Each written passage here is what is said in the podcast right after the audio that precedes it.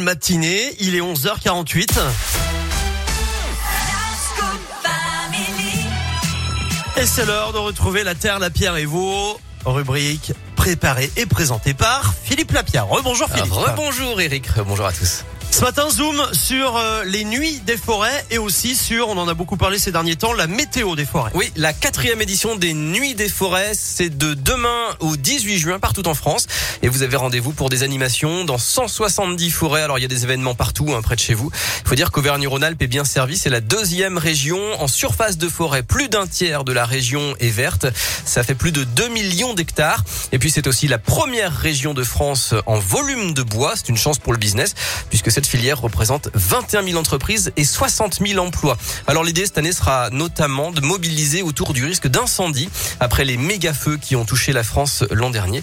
Alors il y a des balades au bord de la, du Rhône, il y a des activités pour les scolaires dans la Loire, il y a des spectacles un peu partout. Vous trouvez le programme sur nuitdesforêts.com. Et c'est donc aussi l'occasion, euh, Philippe, de, de découvrir la fameuse météo des forêts dont on a beaucoup parlé ces derniers euh, jours. Exactement. C'est nouveau, hein. Oui, c'est tout nouveau. Hein. Ça a été lancé la semaine dernière. C'est un peu comme la météo des plages ou la météo marine. C'est une carte où chaque département a une couleur selon le risque d'incendie. Alors vert, c'est risque faible. Après, il y a jaune, orange et puis jusqu'à rouge pour le risque très élevé. Cette carte est publiée tous les jours à 17h, au moins jusqu'à la fin septembre. Et vous la retrouvez sur météofrance.com ou bien sur l'appli de Météo France. Elle est établie en fonction de la température, de la pluie, du vent, de l'humidité de l'air et de l'état de sécheresse de la végétation. Alors plus il fait chaud et sec, plus l'incendie risque de se propager. Et le réchauffement climatique va donc euh, inévitablement augmenter les risques. Il faut savoir que 90% des incendies sont d'origine humaine et plus de la moitié d'entre eux proviennent de gestes bêtes.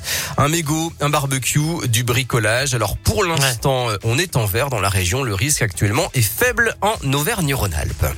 Non mais le coup du mégot, franchement, mais les gars, on est en 2023 quoi. Jetez pas votre mégot dans la forêt, ça n'existe pas, ça c'est c'est plus possible, c'est pas acceptable en plus, vraiment.